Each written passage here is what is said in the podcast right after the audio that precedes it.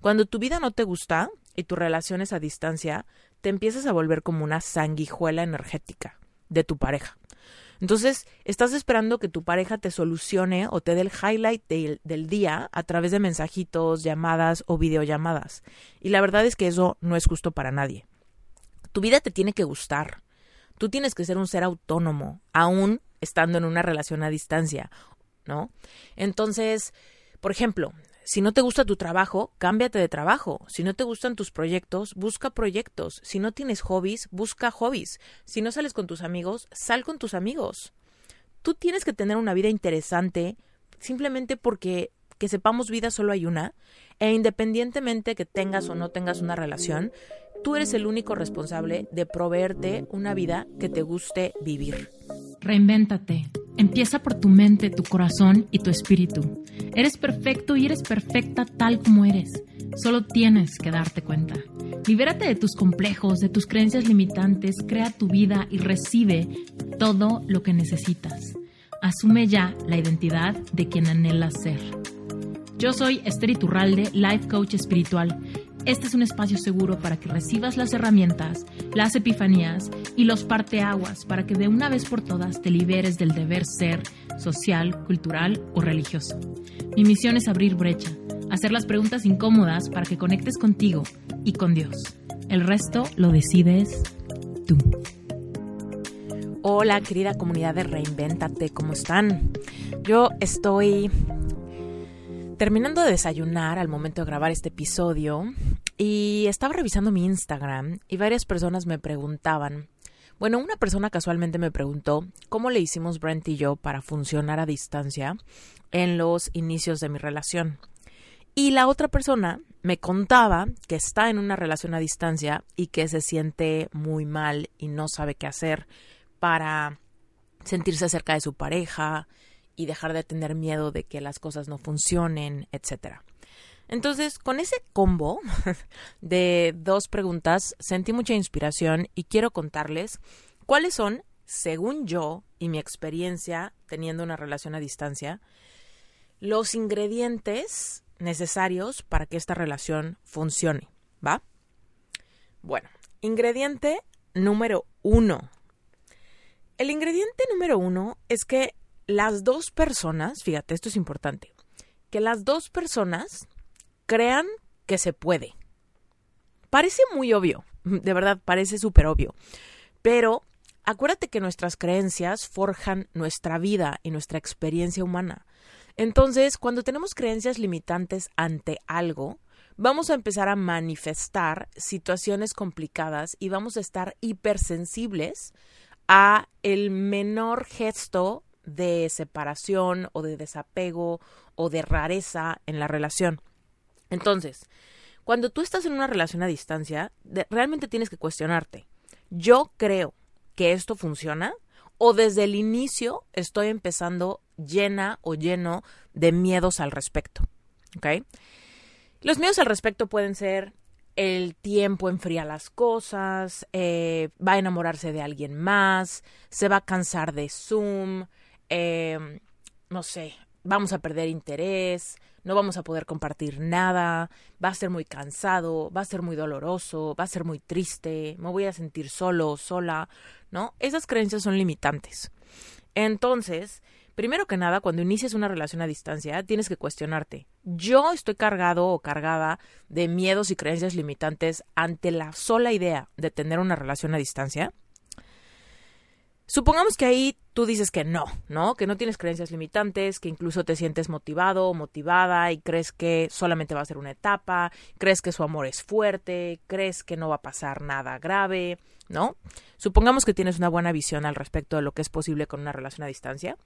Bueno, pues la segunda parte es que te asegures que la otra persona también tiene como el mismo entusiasmo y las mismas ganas de eh, sortear esta etapa a distancia juntos, ¿ok?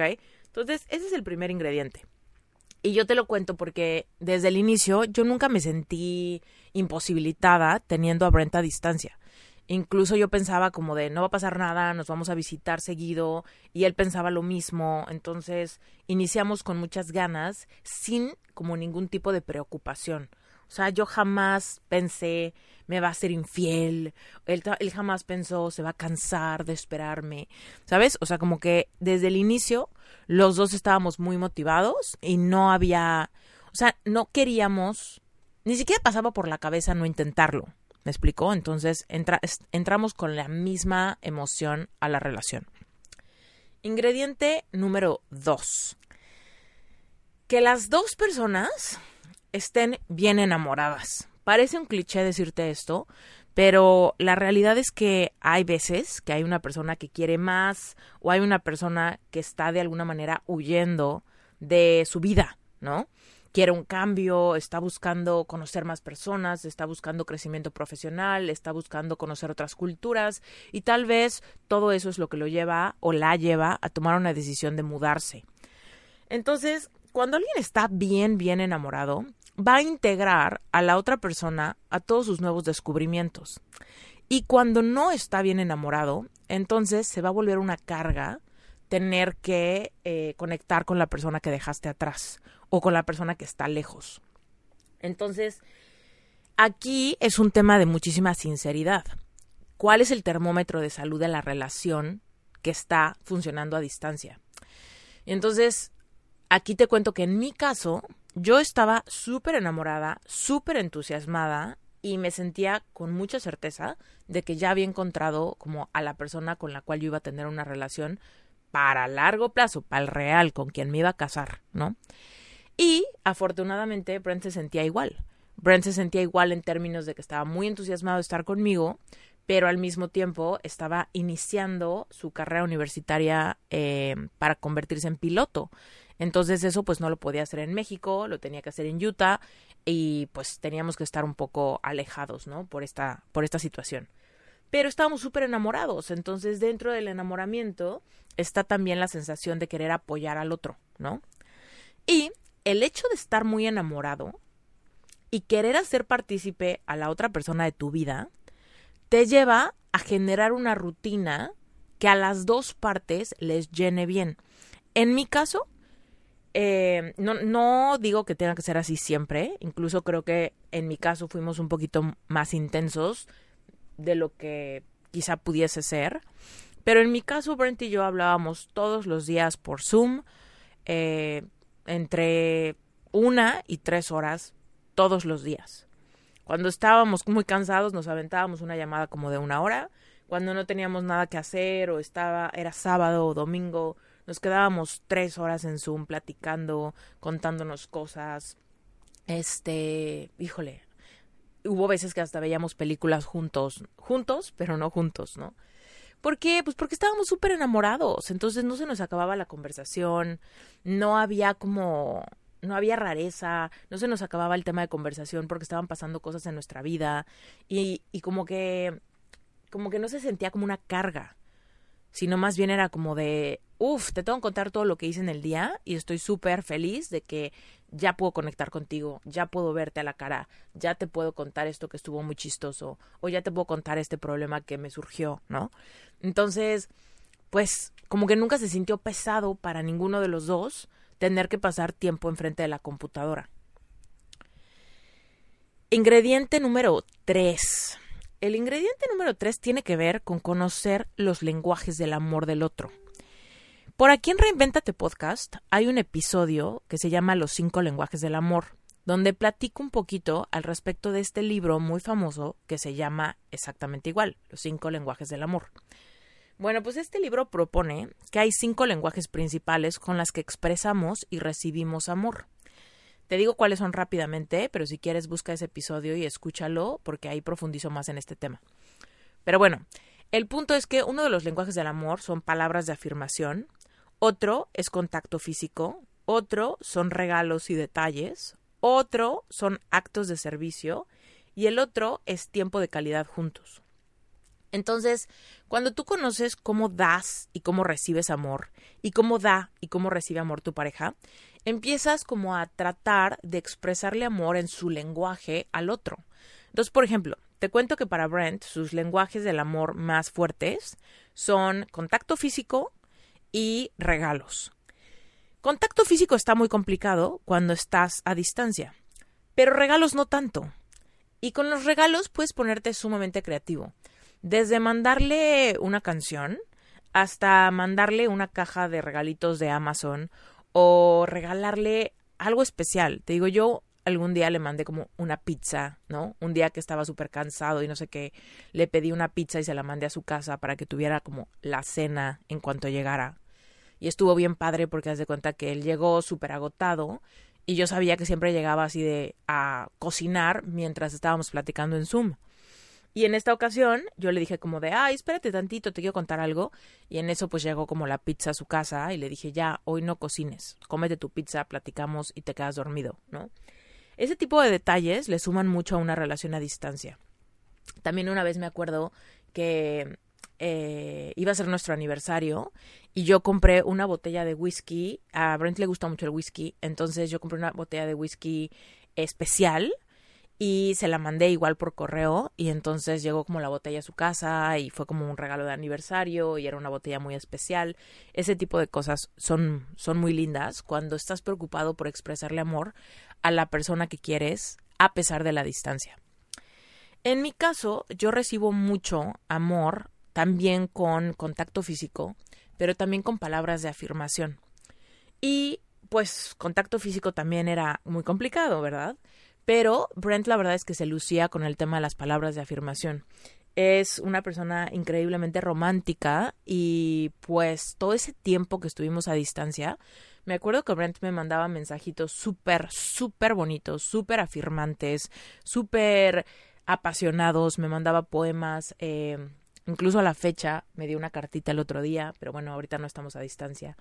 Eh, a veces que me, me llamaba por Zoom y estaba con la guitarra ahí y me cantaba una canción.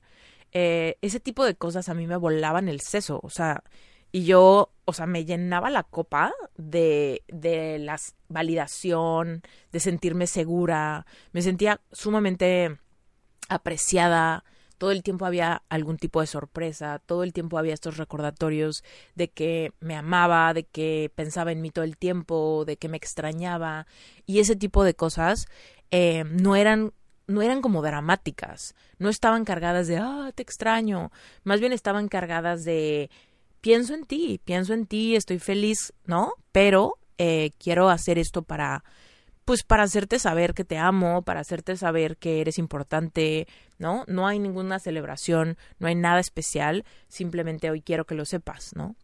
Y eso pasaba muy seguido cuando estábamos a distancia, porque como que compensaba la parte de que no podíamos tener esta parte de contacto físico, tiempo de calidad en persona, actos de servicio, ¿no? Y la verdad es que eso yo creo que fue una parte crucial, o sea que estábamos muy estábamos amándonos y también le estábamos metiendo intencionalidad a nuestras expresiones de amor porque sabíamos que la distancia a veces estaba complicada, ¿no? Ingrediente siguiente.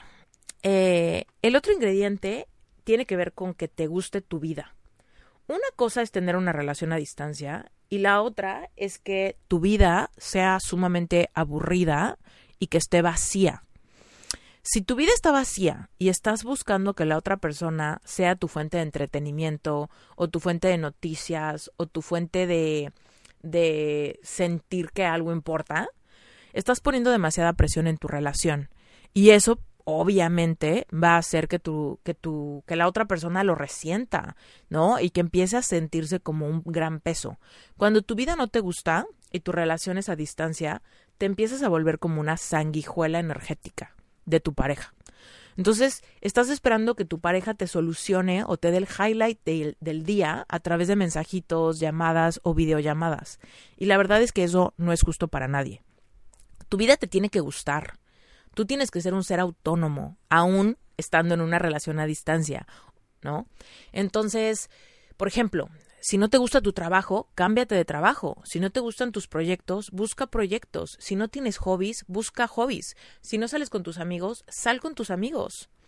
Tú tienes que tener una vida interesante simplemente porque que sepamos vida solo hay una, e independientemente que tengas o no tengas una relación, tú eres el único responsable de proveerte una vida que te guste vivir. Es muy importante que interrumpa este episodio para darte contexto y que sepas exactamente qué es Sherpa. Porque cuando te traigo episodios de coaches certificados en Sherpa, estoy trayendo personas sumamente preparadas para darle contención a sus clientes. Y es muy importante para mí que sepas exactamente de dónde vienen y por qué es que tengo toda la confianza de recomendártelos. Primero que nada, Sherpa es la única certificación de life coaching en español que integra toda tu preparación académica, más espiritualidad consciente, más conocimientos de física cuántica, permitiéndole a los coaches una comprensión plena, drásticamente eficaz para transformar las circunstancias de sus clientes en casos de éxito. Además, Sherpa es la única certificación en español que incluye la preparación que necesitas para triunfar en el mundo digital y conseguir llenar tu agenda de clientes ideales. Es decir, tener una marca personal que te permita expandir tu mensaje para que puedas encontrar clientes en cualquier lugar del mundo.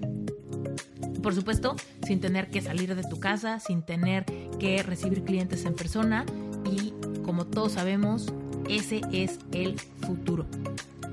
Ahora, si esto te interesa a ti, quiero que te imagines cómo se sentiría que todo lo que compartas te acerque a personas que genuinamente quieren tu ayuda, que no solamente te siguen, sino que comparten tu mensaje haciéndote crecer. Imagínate lo que se sentiría ver tu agenda llena de sesiones de personas que quieren que tú, que solo tú, los guíes en su camino porque se identifican demasiado con tu personalidad y con tu forma de comunicar tus experiencias del pasado. Es más, quizá ya eres el confidente de todos tus amigos, quizá ya disfrutas mucho leer y estudiar temas de emociones, física cuántica y espiritualidad. Todos notan que eres una persona muy empática e intuitiva. Si este es tu caso, si te identificas, quizá lo único que te hace falta es prepararte, posicionarte como autoridad y empezar a monetizar lo que tu corazón ya sabe hacer. Y yo creo que por supuesto que mereces vivir en abundancia. Este mercado no está saturado y nunca lo estará, ya que tu mensaje siempre irá dirigido a la gente correcta que conecta contigo por tu historia de vida. Y quizá te preguntas, bueno, pues ¿quiénes se convierten en coaches? ¿En serio todos? No. Los que se convierten en coaches son personas que tienen un mensaje poderoso que se crea a través de experiencias personales vividas y trascendidas. Si tú has pasado por un duelo, por pérdidas, por algún fracaso, por bullying, por algún divorcio, por corazón roto, por baja autoestima, por relaciones codependientes, tóxicas o narcisistas, si tú has salido de algún trastorno alimenticio, de alguna enfermedad, si tú has salido de alguna etapa de ansiedad o de depresión profunda, tienes un mensaje poderoso. Los life coaches son personas que han despertado su conciencia y quieren ayudar a otros a hacer lo mismo. Los life coaches son amantes de la libertad en todas sus formas. Libertad de expresión, libertad financiera, libertad de tiempo y libertad de movimiento. Un life coach es una persona responsable de su propio proceso de vida, que sabe cómo automotivarse y que no se rinde hasta lograr sus metas. Y por supuesto, un life coach es una persona con ambición de propósito y con abundancia económica, porque vemos el dinero como energía y sabemos que el dinero solamente potencializará nuestro mensaje para ayudar a más personas y para darnos a nosotros la experiencia física que venimos a tener. Bueno, dicho esto, si te identificas con los invitados certificados en Sherpa y quieres agendar una sesión individual con cualquiera de ellos, te invito a que te metas a la página web y que visites el directorio sherpacertification.com diagonal directorio te vas a encontrar ahí a los life coaches certificados y también a life coaches en proceso de certificación. En la página vas a poder encontrar las especialidades de cada quien con un poquito de su historia y con un video donde te platican su mensaje, para que si tú te identificas puedas agendar una sesión, ya sea con ellos o conmigo. Te mando un beso muy grande y regresemos al episodio. Por supuesto, siempre están las ganas de compartir tu vida con la persona que amas. Y cuando estamos a distancia, eso se vuelve un poco complicado porque esta persona no puede ir contigo al cine, no puede ir contigo a una fiesta de cumpleaños de un amigo tuyo, no puede ir contigo a una reunión del trabajo, ¿no? Y en esos momentos, pues quizás se siente un poquito el vacío de la otra persona, por supuesto. Pero eso no quita que tú tienes que estar activándote en tu vida y procurándote tener una vida que te que te gusta vivir, que te entretiene, que te motiva, que te parece interesante.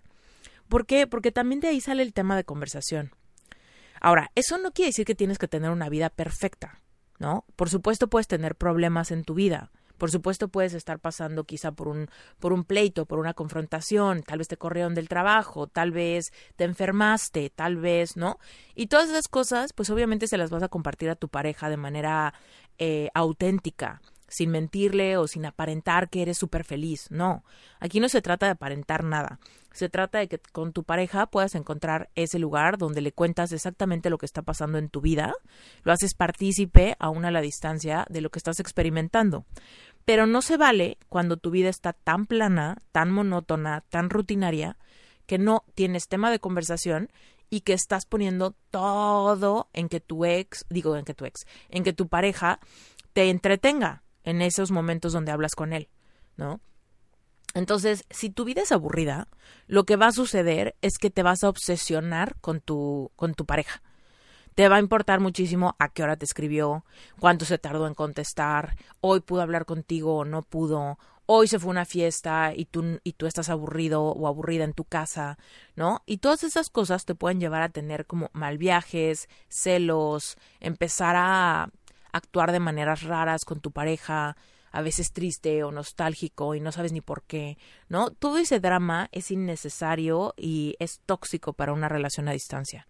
Entonces, tú asegúrate de que por ti mismo estás buscando tener una vida interesante, estás tomando el volante de tu barco y estás dirigiéndote hacia cumplir tus sueños, todos los sueños que no tienen que ver con tu pareja, los sueños que solamente tienen que ver contigo, con tu capacidad, con tu crecimiento profesional, con tu relación con el dinero, con tu ejercicio, ¿no? Con tus mejores amigos, con tu familia, etcétera. Entonces, cuando tú buscas tener una vida plena, independientemente del amor, cuando estás en una relación a distancia, pues tú le vas a contar a tu pareja todo lo que estás haciendo y vas a dejar de obsesionarte por andar midiendo los, los minutos que se tarda en contestarte un mensaje, ¿ok? Entonces, asegúrate de, tener una vida eh, que te gusta vivir. Y si tu vida no te gusta y estás obsesionado por lo que está haciendo el otro, entonces tienes que hacer cambios y eso es tu responsabilidad y no es la responsabilidad del otro. En mi caso, creo que nos funcionó mucho, que Brent estaba muy feliz en la universidad aprendiendo a ser piloto. La verdad es que ese era un sueño que había perseguido por mucho tiempo. Entonces, pues tenía que estudiar, tenía exámenes, tenía clases, tenía un horario súper variado todos los días. Entonces era muy padre hablar con él y que me contara, no, pues es que tengo tal examen, o es que conocía tal cosa, o es que en esta clase pasó esto, o es que hoy volé y pasó tal cosa, ¿no? Entonces siempre tenía un montón de cosas que contarme y pues ese es un mundo para mí muy, muy distinto, entonces pues para mí era bien interesante eh, pues acompañarlo en este en esta etapa de su vida donde estaban pasando muchas cosas que lo emocionaban y que lo estimulaban intelectualmente. Y yo por mi lado, pues la verdad un poco lo mismo, porque estaba haciendo que si mis lanzamientos, que si mi podcast, que si lancé un curso, que si tengo sesiones de coaching hoy, que si mañana no, que si hoy estoy súper ocupada, este, me voy a dar una conferencia, estoy muy nerviosa, eh, ¿no? Todas esas cosas eran las que pasaban que yo le contaba. Entonces, pues también mi horario era muy cambiante, ¿no? También estaban pasando cosas que me entusiasmaban, que me pues no sé, que me traían bien movida. Entonces yo le contaba todo esto, pues igual, muy entusiasmada, compartiéndolo con él, pero para nada codependiente, ¿no? Entonces, eso yo creo que también fue una de las piezas fundamentales de que fuéramos, de que tuviéramos éxito a distancia, que no le estábamos aventando al otro la responsabilidad de entretenernos, ni de hacernos felices, ni de darnos ese momento de diversión del día, ni nada.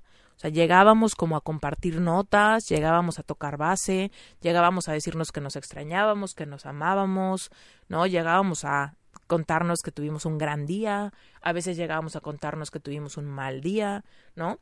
Pero no había esta, esta sensación de que tú te fuiste o tú estás allá divirtiéndote y yo aquí hago lo mismo de siempre, ¿no? Entonces, eso es sumamente importante. Siguiente ingrediente, que ya hasta se me olvidó en qué número voy, pero siguiente ingrediente sería honestidad total, ¿no? Si llega a pasar que sí hay un pleito entre ustedes, si llega a pasar que si hay una, una diferencia de opiniones, un plantón, si llega a pasar que de veras te dejaron en leído todo el día o algo así, pues entonces honestidad radical. Eh, y sobre todo hacerlo por teléfono o por video, porque luego por texto nos, nos podemos confundir al respecto de lo la intención de la otra persona, el estado anímico de la otra persona cuando escribió. Entonces, si algo te molestó, si algo no te gusta, díselo. Simplemente díselo. Oye, te siento raro, ¿estás raro? ¿No? Oye, no me gustó que ayer me dejaste plantado. Oye, te siento distante. Oye, tengo este tema contra ti, te lo necesito decir porque me molestó mucho que hiciste o dijiste o, o bla, bla, bla, ¿no? Entonces, la honestidad radical siempre va a ser un punto bien importante en una relación, siempre, independientemente de que vivan en la misma casa, ¿no? Pero, pues a distancia se vuelve un poquito más importante que seamos muy claros y que no nos andemos con rodeos, ¿no? Porque cuando decimos, bueno, pues me voy a portar raro para que me pregunte, eso es tóxico.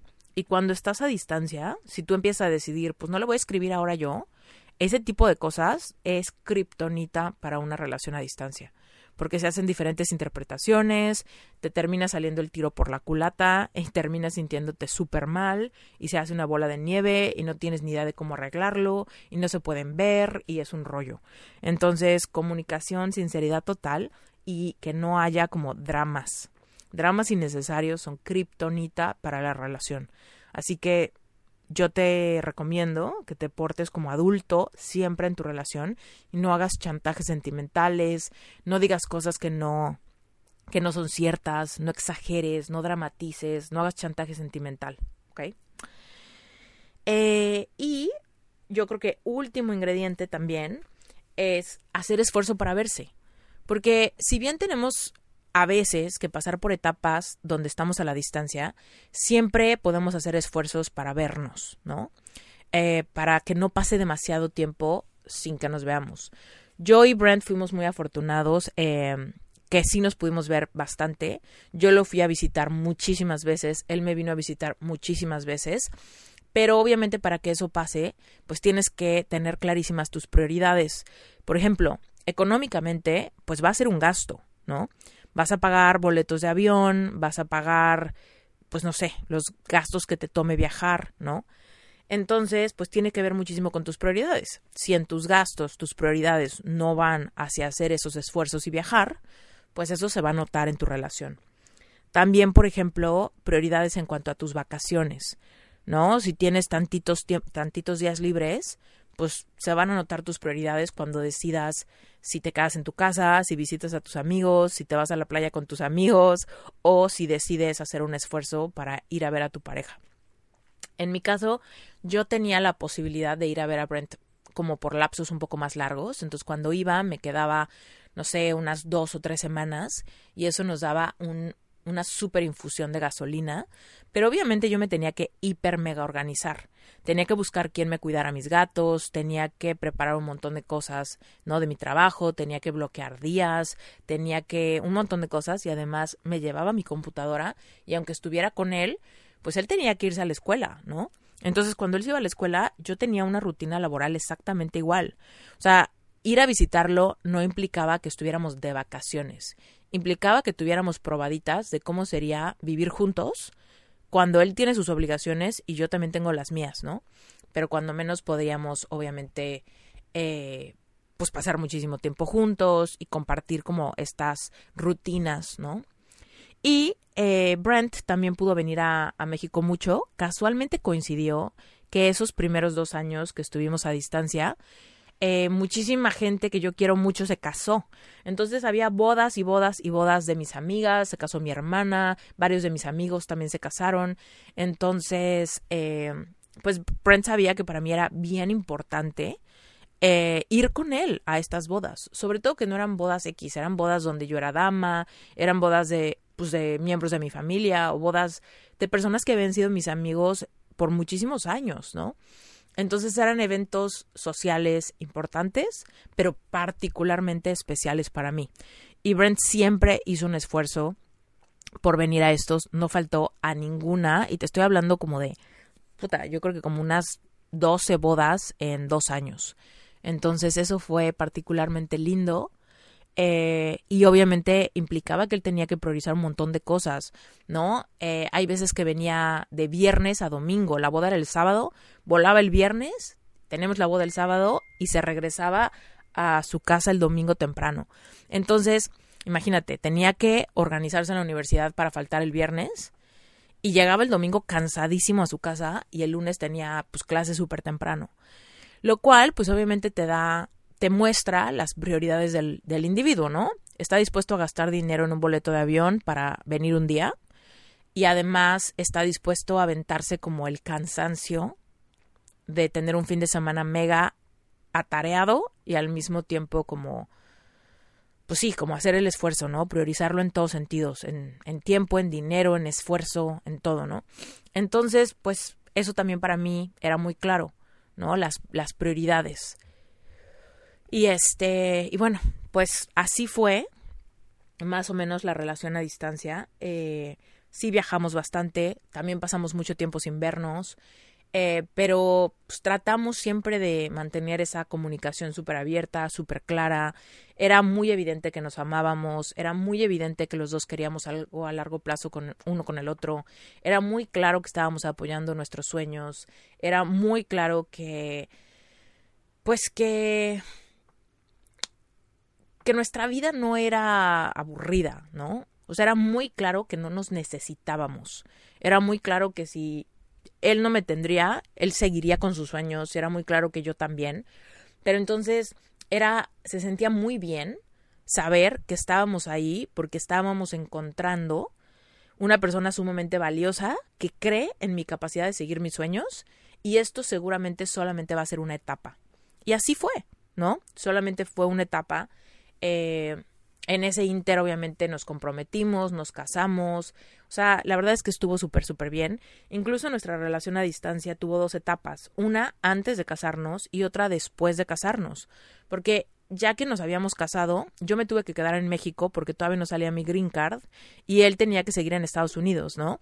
Entonces, pues en ese inter, él me vino a visitar muchísimo más, eh, pues justamente por eso, porque yo no podía viajar.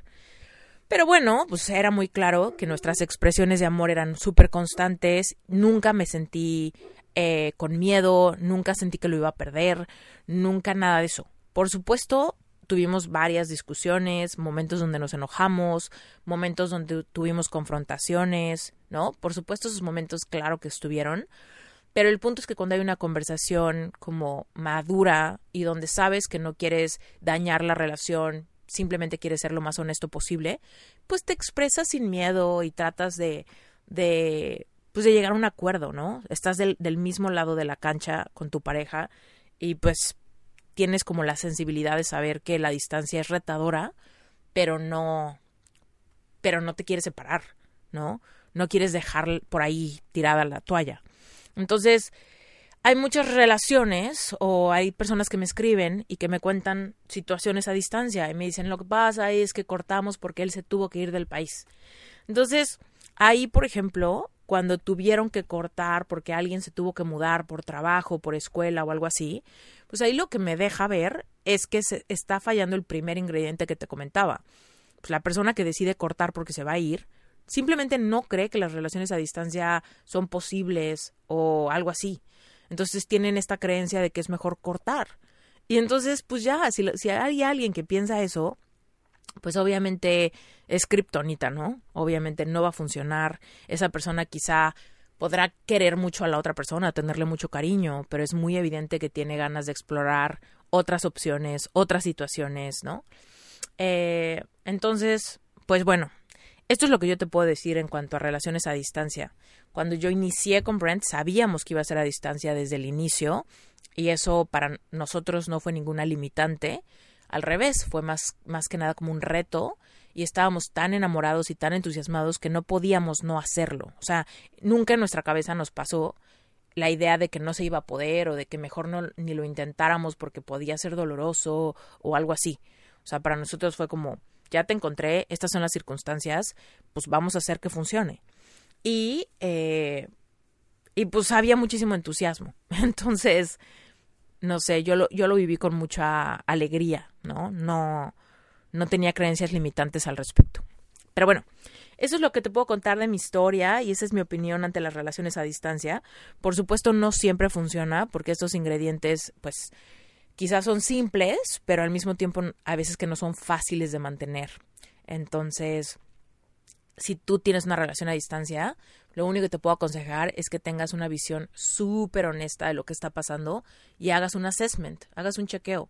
Realmente cómo me siento en esta relación, cómo veo que la otra persona responde a esta relación, qué podría cambiar, qué podría mejorar, qué acuerdos podríamos tener y también ahí también que tengas una visión muy clara si estás viendo focos rojos, si la otra persona no quiere, si la otra persona no te da tiempo, si no eres prioridad de la otra persona, ¿no? Y si ese es el caso, pues entonces, eh, aunque sea muy doloroso, pues quizá vas a tener que cerrar ese ciclo y darte cuenta que quizá esa, esa relación no está destinada a sobrevivir este reto, ¿no?